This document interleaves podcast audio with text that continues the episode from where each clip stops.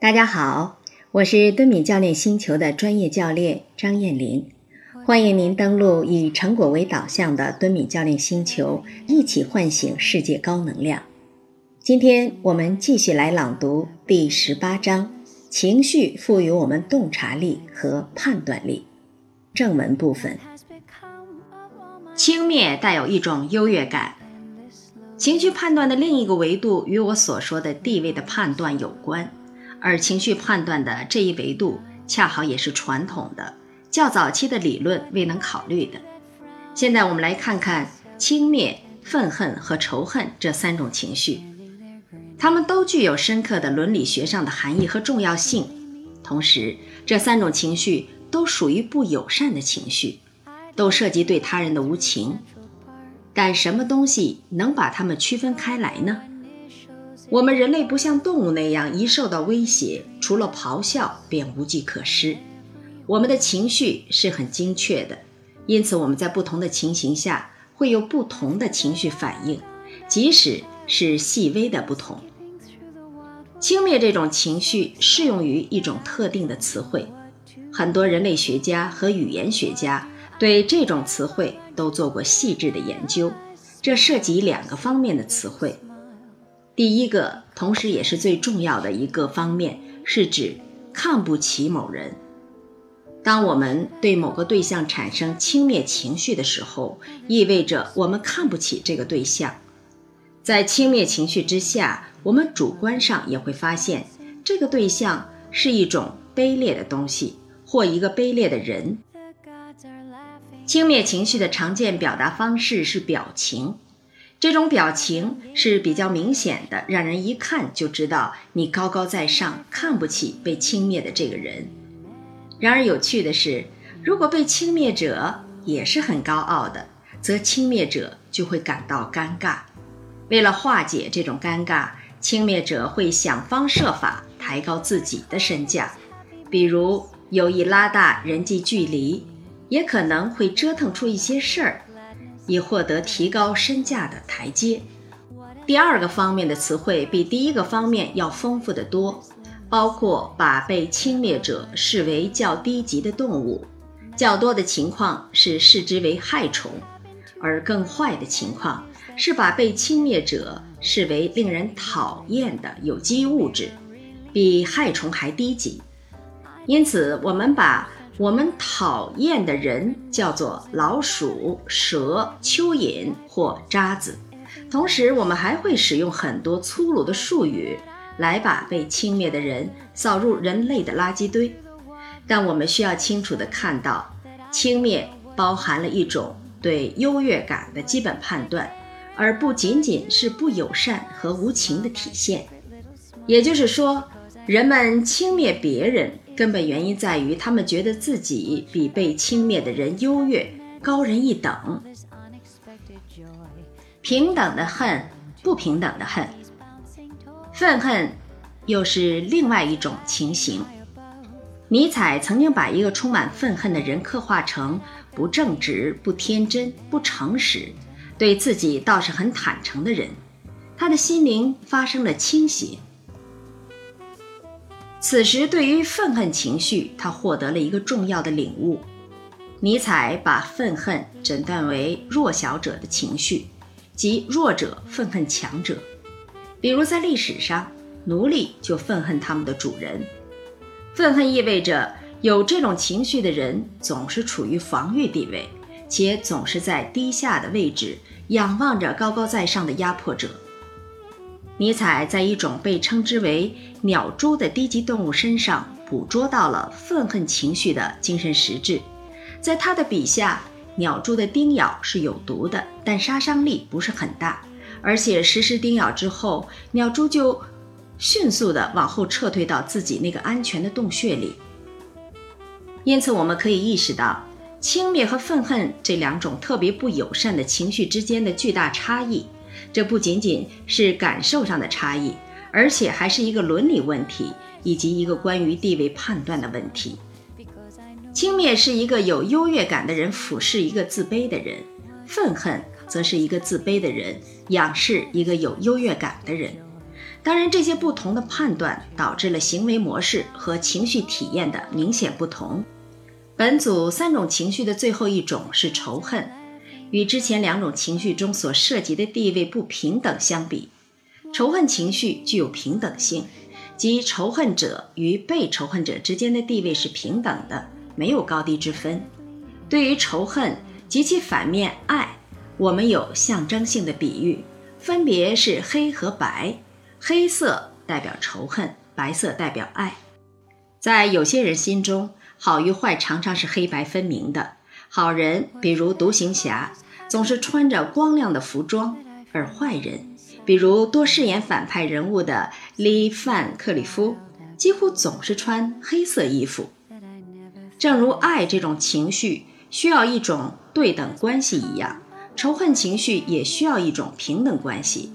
对此做一下概括，就是在构建我们情绪的那些判断中，存在着对地位的判断，而不管这种判断是道德伦理性的还是社会性的，或者仅仅是由于某个人比较强大或感觉自己比他人更优越，因此我们的情绪包含了道德智慧以及社会思想，并在我们的互动关系中扮演着核心的角色。说不清的距离感，还有一些判断是关于距离的判断。当然，在这里，距离这个概念是比喻性的。很多时候，情绪中的判断力会转化成一种现实的努力，使人们努力去维持或拉近自己与情绪对象的距离。比如，爱这种情绪就是一种非常亲近的情绪。当我们感到亲近或亲密时，显然可以说明我们在努力达到真正的空间上的亲近或亲密，并努力拉近我们之间的距离。无论这种距离是身体的距离、交谈的距离，还是情感的距离。实际上，我曾提出，爱包含着一种与别人的一致性及融合。这种一致性是一种根本上的最佳的亲近。而比照起来，轻蔑和憎恶属于保持距离的那类情绪。事实上，我们确实会让自己与我们所憎恶的东西之间保持距离。其他情绪也会企图与情绪对象之间保持一定的距离。愤怒情绪就是典型代表。当然，也有面对面的愤怒，即所谓的怒目相对。但我要指出的是。这种怒目相对，对于通常的生某人的气，虽然都是愤怒情绪，但它们之间有着明显的不同。在怒目相对时，愤怒者与愤怒对象的身体距离可能很短，甚至是零距离；而在生某人的气的情况下，愤怒者与愤怒的对象之间是有距离的。我们指的不是身体的距离，而是一种客观的、明显的距离。比如因生气而互不理睬的两个人之间，就有一种客观的、明显的距离。怒目相对的愤怒，显然比通常的愤怒多了些攻击性的成分。情绪是如此微妙而精巧。现在你可能会质疑我，觉得我似乎在利用比喻和措辞技巧，大量的增加愤怒的种类。我想达到的目的，以及我正在努力达到的目的，是要说明情绪的微妙区别和多样性，不只局限于最小限度的判断结构。在最小限度的判断结构里，一种情绪可以和其他情绪同属一类或一族。比如，所有的愤怒情绪都可归属为敌意类型。敌意就是所谓的最小限度的判断结构。其内涵浅而外延广，而实际上，在最小限度的判断结构里，同属于一类或一族的两种情绪之间，也是可以并且也应该进行区分的。人的各种情绪既不是离散的，也不是截然不同的，而是多重判断的过程。在这种判断过程中，应不同维度的实际需要而包含了不同的因素组合。因此，各种情绪之间存在着不同程度、不同性质的联系，只是因为因素组合情况的不同而被区分开来。表情不只是情绪的外在表现形式，还是情绪自身的一个方面或一种延伸。因此，情绪距离并非只是一种隐喻，而是可以通过表情以及其他一些伴随情绪而出现的行为来显现自己。在轻蔑情绪中，我们希望某人能离我们远一点，这不难，很容易通过面部表情来实现，比如扭过头去、翘一翘下巴，就能增加距离感。在爱的情绪中，我们希望通过爱抚。来促进接触，在愤怒情绪中，我认为可能存在着某些态度，这些态度取决于愤怒情绪的类型以及它的背景。对你爱的人生气，常常是一种怒目相对的姿态，但这不会导致情感距离的明显扩大，往往只是细微而模糊的变化。相比之下，对大学教务主任的愤怒。通常只是写一封投诉信给校领导就算完事了，而不会来一次喧嚣的游行抗议。而这不仅仅是由于环境所限。如果认为人与人之间的面对面的辱骂是愤怒更自然的流露的话，那么这会在人们的脑海里开启一种错误的假定，即愤怒都必然是粗鲁的和暴力的。虽然在有些情况下，某些形式的愤怒差不多都会引起直接的生理反应，但粗鲁和暴力绝对不是人类情绪的常态。文明社会里的大部分愤怒实际上是一种微妙的事情，它的表达不需要粗鲁和暴力，更多的情况下只需要瞟一眼或说两句讽刺的话就能奏效。不同的愤怒情绪需要各自适合的表达方式，由此可见。不同形式的愤怒之间的区别，包括基于地位判断的区别，这确实是很精细微妙的。混合情绪的迷宫，评价性判断构建了情绪，并为情绪提供了大量的智慧，还为我们的情绪与道德生活之间建立了相关性。我们此前所提及的道德力量、责任、地位和距离，只是评价性判断的一部分维度。不用说，都很清楚。也有很多种判断是更直接的是或不是的类型，但正如我早先所说的那样，这些判断可能与情绪的不同方面有关。实际上，它不能仅仅适用于一种整体性的情绪。因此，愤怒这种情绪包含了很多东西，比如对情绪客体的敌意、情绪主体的自我抬高、对结果的适当关注。预测结果时的喜悦或痛苦等等，因此，当笑架在某一特定情绪中起着很多不同的作用时，它没有同等的对情绪进行描述，其所起的不同作用刻画着不同的情绪以及情绪的不同侧面。正因如此，我一直将判断说成是各种不同情绪中的多重要素。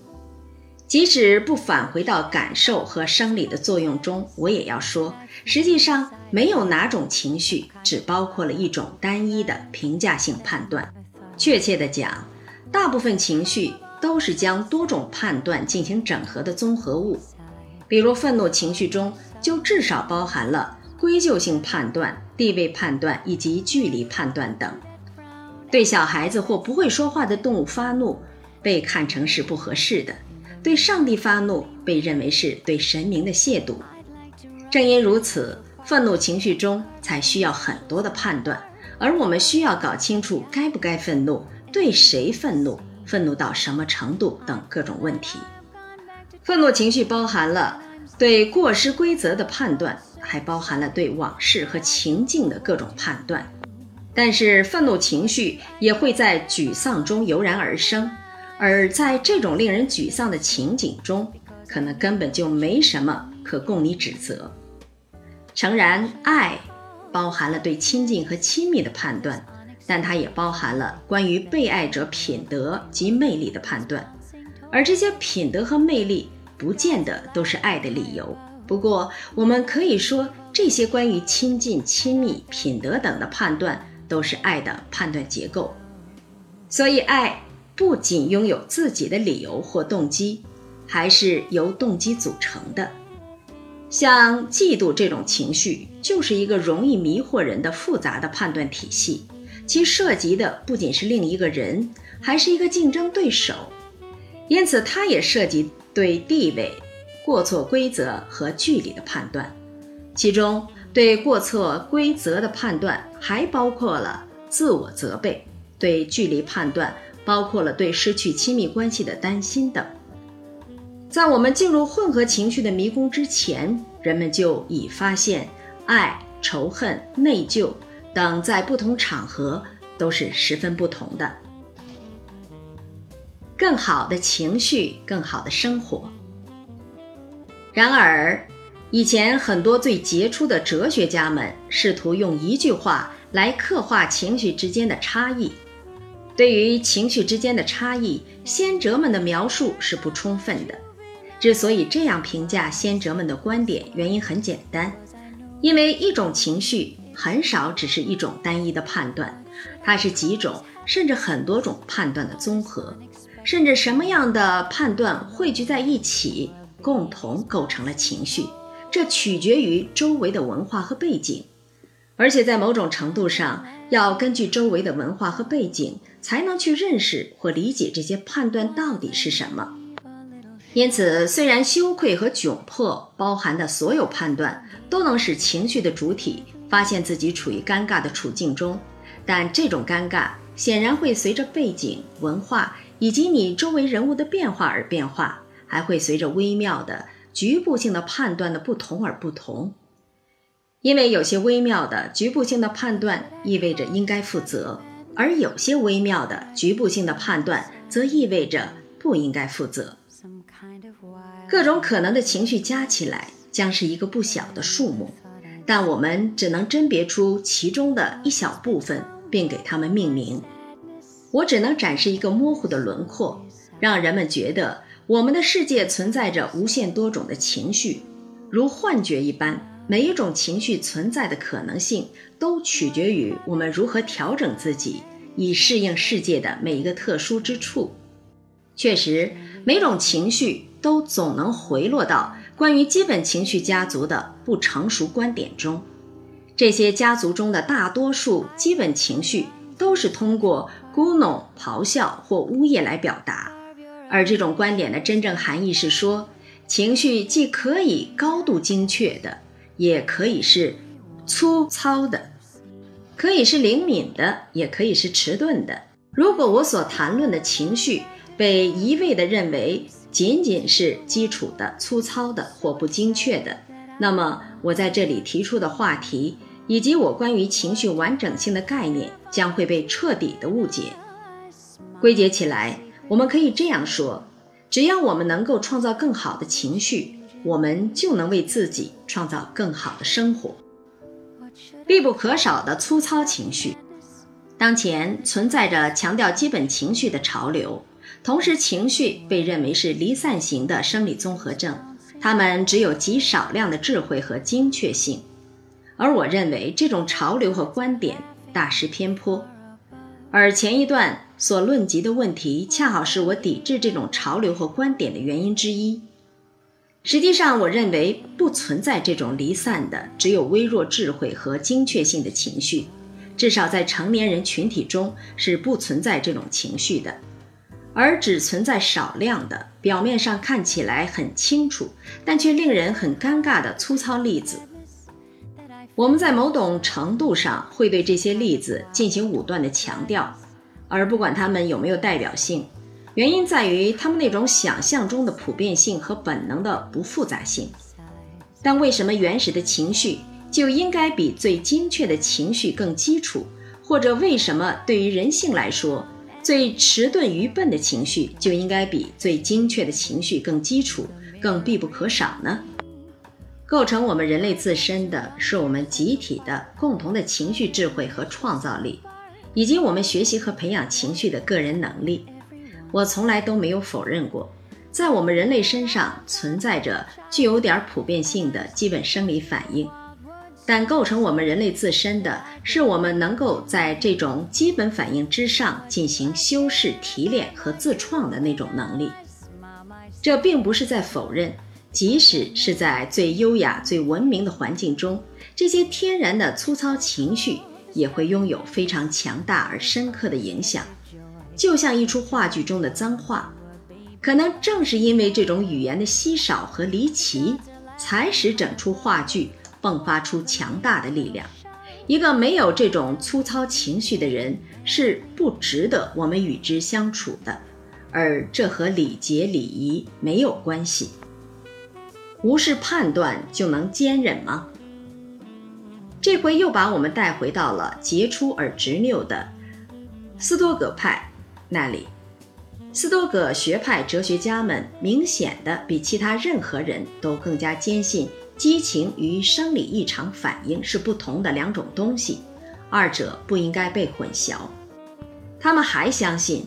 生理异常反应和唤醒的感受是与一个人对环境的初始概念紧密联系的，而我们不应该把激情与这种感受混为一谈。激情本身就是对那些感受的一种诊断，以确定其是合理的还是不合理的，是聪明的还是愚蠢的。因此，对于斯多葛学派的哲学家们来说，激情是判断，而判断。既可能是正确的，也可能是错误的；既可能是聪明的，也可能是愚蠢的；既可能是正当的，也可能是不正当的。它们不光意味着痛苦或者快乐，还决定了我们有多善良，决定了我们能有多幸福。到现在为止，我也一直这么认为。不过，在我看来，斯多葛学派的哲学家们走了一步不合适的棋。虽然这步棋给他们带来了响当当的名声，在今天，斯多葛几乎就是克制或坚忍的同义词。该派的哲学家们追求的是消除激情和欲望，过冷静而达观的生活，不把恶看成是恶，认为痛苦和不安仅仅是来自内心的意见，而这是可以通过心灵的力量来消除的。所谓坚忍。它意味着对逆境的强硬抵抗，甚至是对灾难的强硬对抗。在这一点上，斯多葛学派的具体策略是避免受到影响，或者至少要通过否认灾难引发的各种影响来避免断言痛苦的存在。简言之，只要心中无灾难，再大的灾难可能都不算灾难，人也就可以对抗灾难，做到坚忍。消除激情和欲望，过冷静而达观的生活。例如，一个人之所以生气，其前提是人们感受到别人的冒犯行为让自己不舒服。但一个虔诚的斯多葛信徒会看淡和看破这种冒犯的不舒服。如果能从大处着眼，在某件事情的整个发展过程中，又有什么算得上是冒犯呢？同样，一个男人。唯独钟情于某一个女人，可能甚至觉得离开她就没法活了。